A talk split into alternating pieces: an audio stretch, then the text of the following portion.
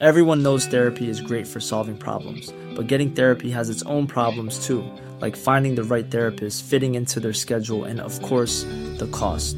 Well, BetterHelp can solve those problems. It's totally online and built around your schedule. It's surprisingly affordable too. Connect with a credentialed therapist by phone, video, or online chat, all from the comfort of your home. Visit betterhelp.com to learn more and save 10% on your first month. That's BetterHelp, H E L P.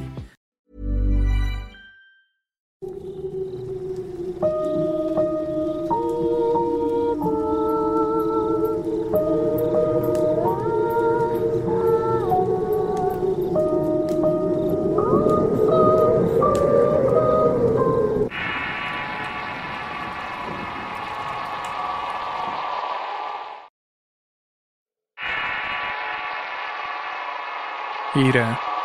Relato basado en sucesos reales. Escrito y adaptado por Eduardo Liñán para relatos de horror.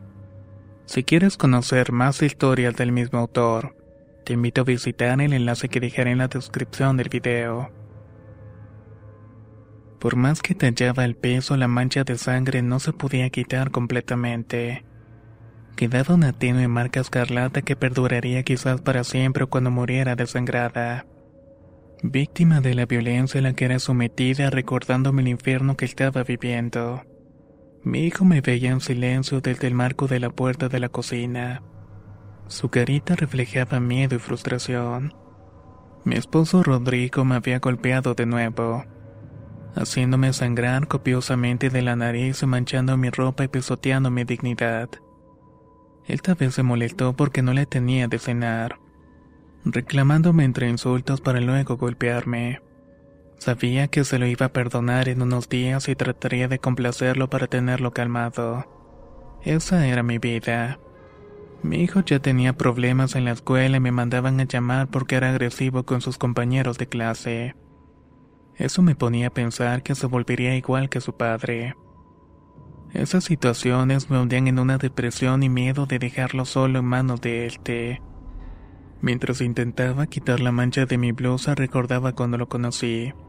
No tenía ese carácter violento y era amable y dulce conmigo, conquistándome completamente con su caballerosidad. Cuando me pidió matrimonio no dudé en aceptar su propuesta, pensando que tal vez era el hombre de mi vida que tanto había esperado. Vivimos felices un tiempo y tenemos todo a la mano y no nos faltaba nada. Había muchos planes y proyectos que llevaríamos a cabo. Pero de pronto las cosas cambiaron. Cierto día fue invitado por un compañero de trabajo a una extraña reunión que lo entusiasmó.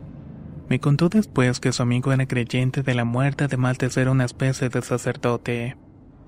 Por ese motivo en su casa había puesto una capilla de adoración en donde esta figura regía el ambiente.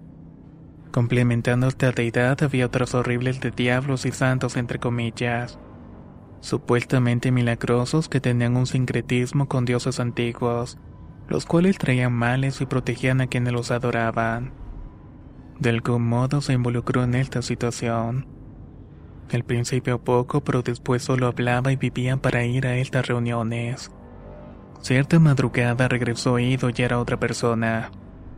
Venía como letargado y de pronto sonrió de una manera macabra para decirme que había sido iniciado. Nunca supe en qué, pero simplemente cambió. Su carácter amable se volvió irascible y odiaba todo. Se quejaba todo el tiempo de las pequeñas cosas que sucedían a su alrededor y no estaba conforme consigo mismo. Tampoco lo estaba conmigo ni con nuestro hijo. Se hizo muy violento y despreocupado con las personas. Disfrutaba de ver videos donde personas del crimen organizado hacían cosas malas. Videos que circulaban diariamente en las redes sociales. Este gusto por las cosas violentas también lo padecí. Su manera de tratarme me hacía sentir como una esclava que tenía que estar al pendiente de sus necesidades todo el tiempo. De algún modo se volvió un experto en la manipulación, algo que hacía continuamente conmigo haciéndome sentir la peor mujer ante sus ojos, desarrollando una sumisión consciente pero alarmante con él. A veces llevaba personas de esa congregación a la casa y cuando lo hacía todo se llenaba de un ambiente de tensión. Aquellos individuos irradiaban una energía tan negativa que retirarse me dejaban con dolores de cabeza y cuerpo que me duraban toda la noche. Lo peor era cuando mi esposo bromeaba con ellos diciéndoles que era una mujer sumisa y dispuesta a hacer cualquier cosa que me pidiera, incluso complacer a los miembros de la congregación. Esos comentarios dispararon mis focos de alerta por el descaro con el que Rodrigo me ofrecía aquellos desconocidos. Cada que llegaban tenía miedo de que pudieran hacerme algo a mí o al niño. Tenía pavor de pensar en ello. Muchas veces veía sus rostros morbosos deteniéndose al verme con lujuria malsana. Y todo con el permiso de mi esposo. El ambiente en la casa cambió y la tensión y el miedo reinaban en cada rincón. Además de una tensión había otro hecho que me tenía asustada todo el tiempo. Era su altar. No sé en qué momento lo colocó en uno de los cuartos de la casa. En ese sitio reinaba una deidad que no conocía. Era horrible, amenazadora y con forma de demonio. Sus ojos saltones parecían mirarme todo el tiempo, siguiéndote a cada paso que dabas en la habitación. Poco a poco aquel hombre que había sido amable y amoroso se transformó en un ser ruin ambicioso que no se detenía ante nada para conseguir lo que quería asociándose con gente peligrosa para hacer negocios fuera de la ley. Él decía que se sentía poderoso y que su diablo le protegía, guiándole directamente hacia la riqueza y el poder. Cierta noche llegó en un estado inconveniente. Desde hace un tiempo había agarrado el vicio de tomar además de las drogas, por lo que era común que llegara intoxicado, cayéndose en la sala, vomitándose o defecándose encima. Yo lo dejaba y tristemente prefería eso a tener que enfrentarme a su ira que no sabía controlar. En esa ocasión simplemente llegó a arrancarme la ropa intentando abusar de mí. En mis esfuerzos por negarme me asentó un golpe en el rostro que casi me noquea tirándome en el piso. Sin sentido me arrastró de los cabellos hasta la habitación para hacerme tragar unas pastillas. Las introdujo a la fuerza y casi de inmediato sentí sus efectos. No sé qué pasó, pero el efecto aturdidor de esas drogas me puso en un letargo. Mientras tanto, le hacía lo que quería conmigo. De pronto mi mente se abrió de una manera horrorosa. Las alucinaciones eran horribles y de seres negros y viciosos que iban y venían por toda la habitación, dejando tras de sí el telal de denso humo negro que invadía todo. La ansiedad y el miedo se apoderaron de mí y aunque quise librarme mis intenciones eran inútiles. Al ver el rostro de Rodrigo me espanté por su gesto horrible y demoníaco que hace el punto de la locura. Claramente vi como mi marido en realidad era otra cosa. Un demonio de cuernos retorcidos que se estaba saciando conmigo. Mientras tanto emitía su asquerosa sonrisa cuando volteaba a verme. Tras lo ocurrido me quedé ida y todo daba vueltas. Sentía como esas cosas negras se postraban sobre mí para recorrerme de manera lujuriosa. No sé en qué momento perdí el conocimiento. Al despertar me dolía todo y el niño veía la televisión en la sala y gritaba pidiéndome de comer. Mi esposo permanecía por un lado de mí roncando. Me levanté con náuseas yendo a vomitar los restos de la droga que me había dado. Después me lavé el rostro sintiendo el agua muy fría. Al verme al espejo, una sensación de electricidad me recorrió de la cabeza a los pies al ver un horrible rostro negro a mi espalda. Tan solo cerré los ojos para intentar que esa visión se sumara de mi mente. Pensando que aún estaba bajo los efectos de la droga, salí del baño con cautela y lo que vi frente a mí salió de toda proporción. Al pie de la cama estaba cuclillado un ser horrible. Era completamente oscuro de una piel aceitosa que se pegaba a sus huesos.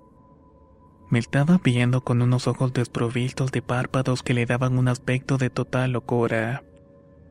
Y al contraste tenía unos pequeños dientes color marrón.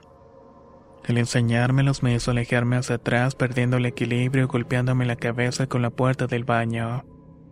Mi mente estaba en caos pero veía todo con claridad. Eran alucinaciones, visiones o cosas que surgían de entre las sombras.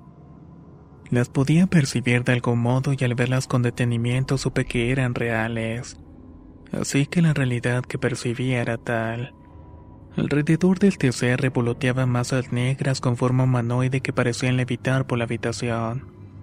quedándose luego paradas en las esquinas detrás de las cortinas sobre los techos o las paredes. No sé qué eran, pero me transmitían miedo y tanto odio que tuve que cerrar mis ojos fuertemente para no verlas ni sentir nada. Fue imposible percibir el frío que emanaba de ellos. La pestilencia y esos ruidos extraños que emitían eran como voces agresivas que hablaban en susurros, diciendo cada una de ellas cosas incomprendibles. No sé cuánto tiempo pasé escuchando aquellas voces. De pronto la voz de mi hijo diciéndome que tenía hambre me alertó y al abrir los ojos lo vi parado frente a mí con su carita impaciente. Lo único que hice fue abrazarlo fuertemente y casi sin respirar. Cuando me recuperé de la impresión me levanté para ir a hacer el almuerzo. Fue en el momento al encender la hornilla cuando escuché un gruñido detrás, luego una voz gutural que me hablaba y me erizó la piel. Yo espantada volteé viendo a Rodrigo parado frente a mí con la mirada perdida. Enseguida de eso una extraña visión me sorprendió. Había algo detrás de él, una sombra o un ser difuminado que se alcanzaba a ver entre la realidad. Era como si esta negrura hablara al oído para decirme cosas incoherentes, así como entró se dio la media vuelta para irse de la casa sin decir nada más. Esa mañana me ocupé en limpiar todo, sacar la basura y abrir las puertas y ventanas para que se fuera a A lot can happen in three years, like a chatbot may be your new best friend. But what won't change? Needing health insurance. United Healthcare Tri Term Medical Plans, underwritten by Golden Rule Insurance Company, offer flexible, budget friendly coverage that lasts nearly three years in some states. Learn more at uh1.com. Hey there, it's Michelle Norris. I'm host of a podcast called Your Mama's Kitchen. When I travel, I'm usually looking for a way to find a taste of home when I'm not at home. And one of the things I love to do when I am at home is entertain. And Airbnb allows me to do that. When I was in California recently, I rented a house that had a great kitchen. And when we were sitting around the table, we were all thinking, we're in someone else's house. Someone could be in all of our homes as well. If you have a home, but you're not always at home, you have an Airbnb. Your home might be worth more than you think. Find out how much at airbnb.com/slash host. que provenía de las visiones. No había tenido ninguna más, pero ese frío de tanto en tanto podía percibirse en las habitaciones. Y eso me indicaba que a pesar de no ver nada raro, Estaban ahí y eso me llenaba de una sensación de temor que me hacía doler el estómago de los nervios. Para aumentar más la tensión al meterme al bañar con horror vi que tenía marcas por todo el cuerpo. Aruños rojizos, moretones, algunas marcas que apenas sangraban. Pensé que había sido mi esposo por la noche anterior. Al verlas mejor supe que algo no estaba bien. De inmediato supe que habían sido esas malditas sombras hediondas. Luego de asimilar todo lo que estaba pasando, quise por un momento escapar de la casa. Quería tomar a mi hijo y esconderme de Rodrigo. Pero sabía de sus alcances y sabía que no podía hacer mucho. Tenía ese pensamiento en la cabeza cuando escuché un fuerte ruido en una de las habitaciones. Alertada busqué la fuente del ruido pensando que era el niño, pero él estaba jugando en su habitación. Caminé lentamente por el pasillo de la casa y volví a escuchar aquel ruido. Fue un golpe seco que provenía de una de las habitaciones en las que Rodrigo tenía sus cosas ilegales y otras cosas extrañas que de tanto en tanto sacaba. Él me tenía prohibido entrar en esa habitación, además de tenerla con llave todo el tiempo. Para mi sorpresa había abierto el candado con la que cerraba y casi al mismo tiempo escuché de nuevo el golpe haciéndose estremecer.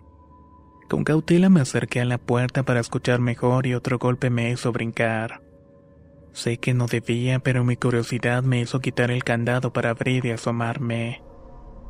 Lento el rechinido de la puerta me iba introduciendo en un mundo de horror inimaginable. La semioscuridad de la habitación era tenuemente iluminada por decenas de veladoras que rodeaban un horripilante altar, el cual era presidido por una deidad demoníaca con un par de cuernos retorcidos. Estaba hecho de un material negro que brillaba con las luces.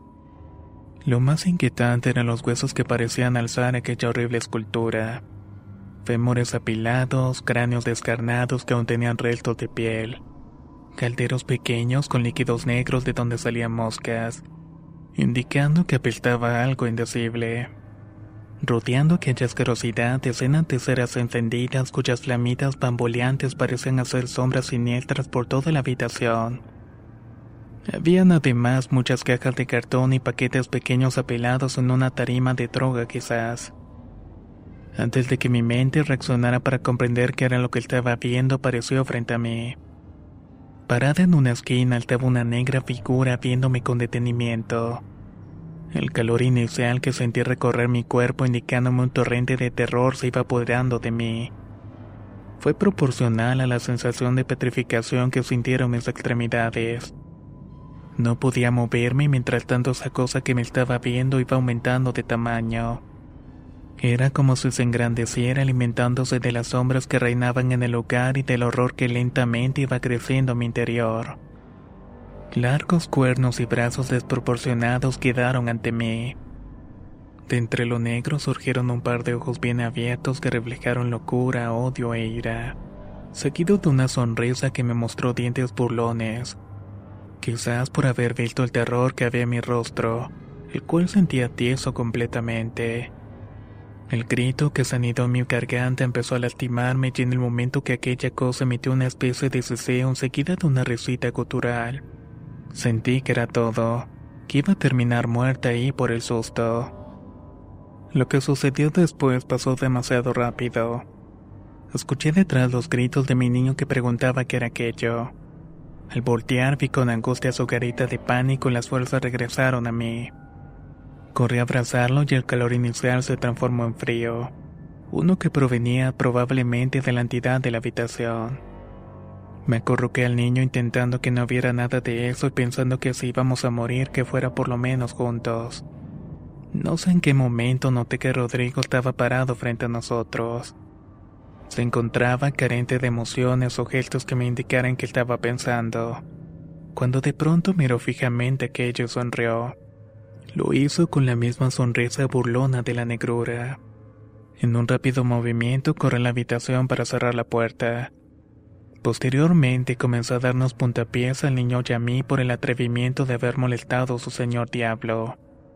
El caos se hizo en el pasillo. Mientras intentaba proteger al niño sentía que mi carne ardía por los golpes que me propinaban. Rodrigo era otro. Su voz gutural, sus ojos inyectados de una violencia homicida me hicieron reaccionar. Ahí tomé la determinación de defendernos como pudiera.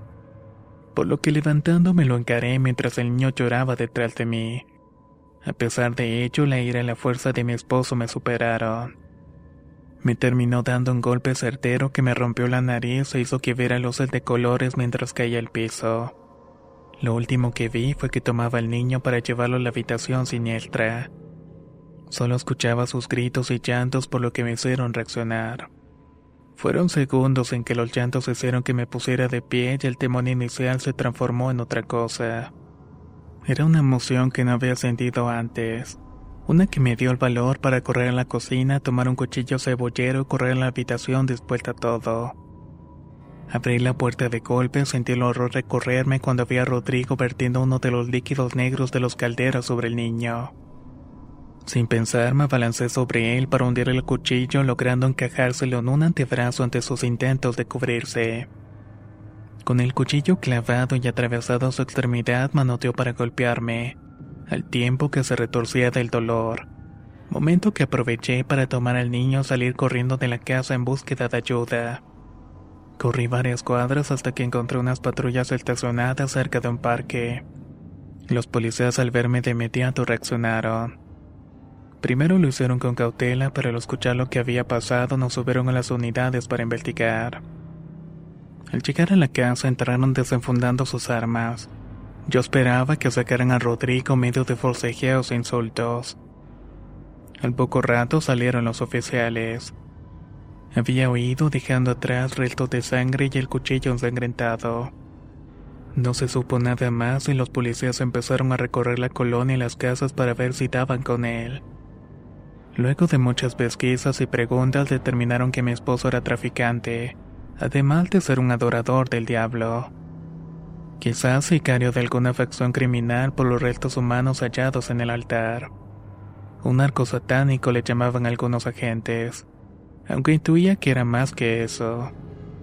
Por supuesto que clausuraron la casa para las investigaciones, dejándonos a mi hijo y a mí prácticamente en la calle, buscando refugio aquí y allá con familiares que no quieran recibirnos por toda nuestra problemática. Encaraba sola todas las investigaciones temiendo que en algún momento me encerraran o apareciera Rodrigo para vengarse de mí. Con esa zozobra estuve casi un año completo hasta que me liberaron de las investigaciones. Y por fin pude empezar a rehacer mi vida al lado de mi hijo. Una mañana, después de dejar al niño en la escuela, renté una computadora en un cibercafé para buscar clasificados de empleo. En tanto lo hacía, no pude evitar ver noticias acerca de la violencia que imperaba en el país. Uno de esos blogs en donde se leían notas sobre el crimen organizado me llamó la atención. Hablaba acerca de crímenes a manos de organizaciones que practicaban la brujería y la santería. Luego de leer unas notas observé una serie de fotos nauseabundas que retrataban la realidad horrible. En una de esas fotos pude reconocer el rostro de Rodrigo en un montón de varias cabezas. Y junto a él estaban sus demás restos. Abajo había un mensaje en el cual advertía que eso le pasaría a aquellos que hicieran sufrir inocentes en pos de obtener riquezas y poder. Todo a través de esas prácticas a las que muchos consideraban denigrantes.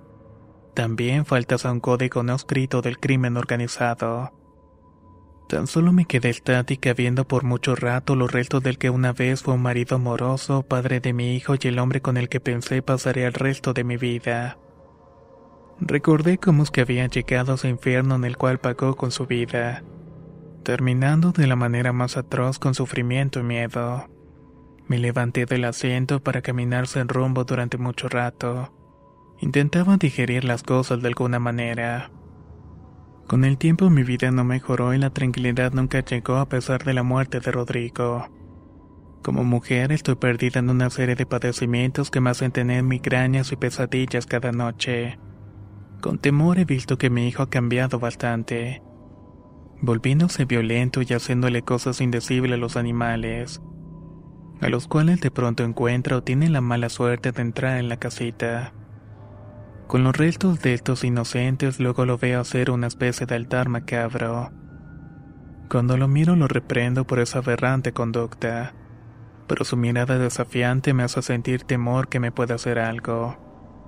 A veces he despertado por la madrugada para verlo parado frente a mi cama, dibujando una sonrisa maliciosa que me hace recordar aquel ser oscuro que vi a su padre.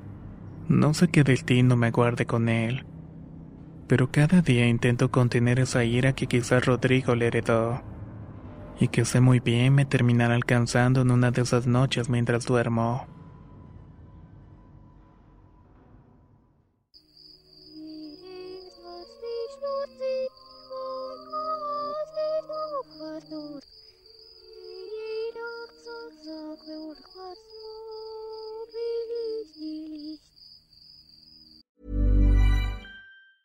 Planning for your next trip?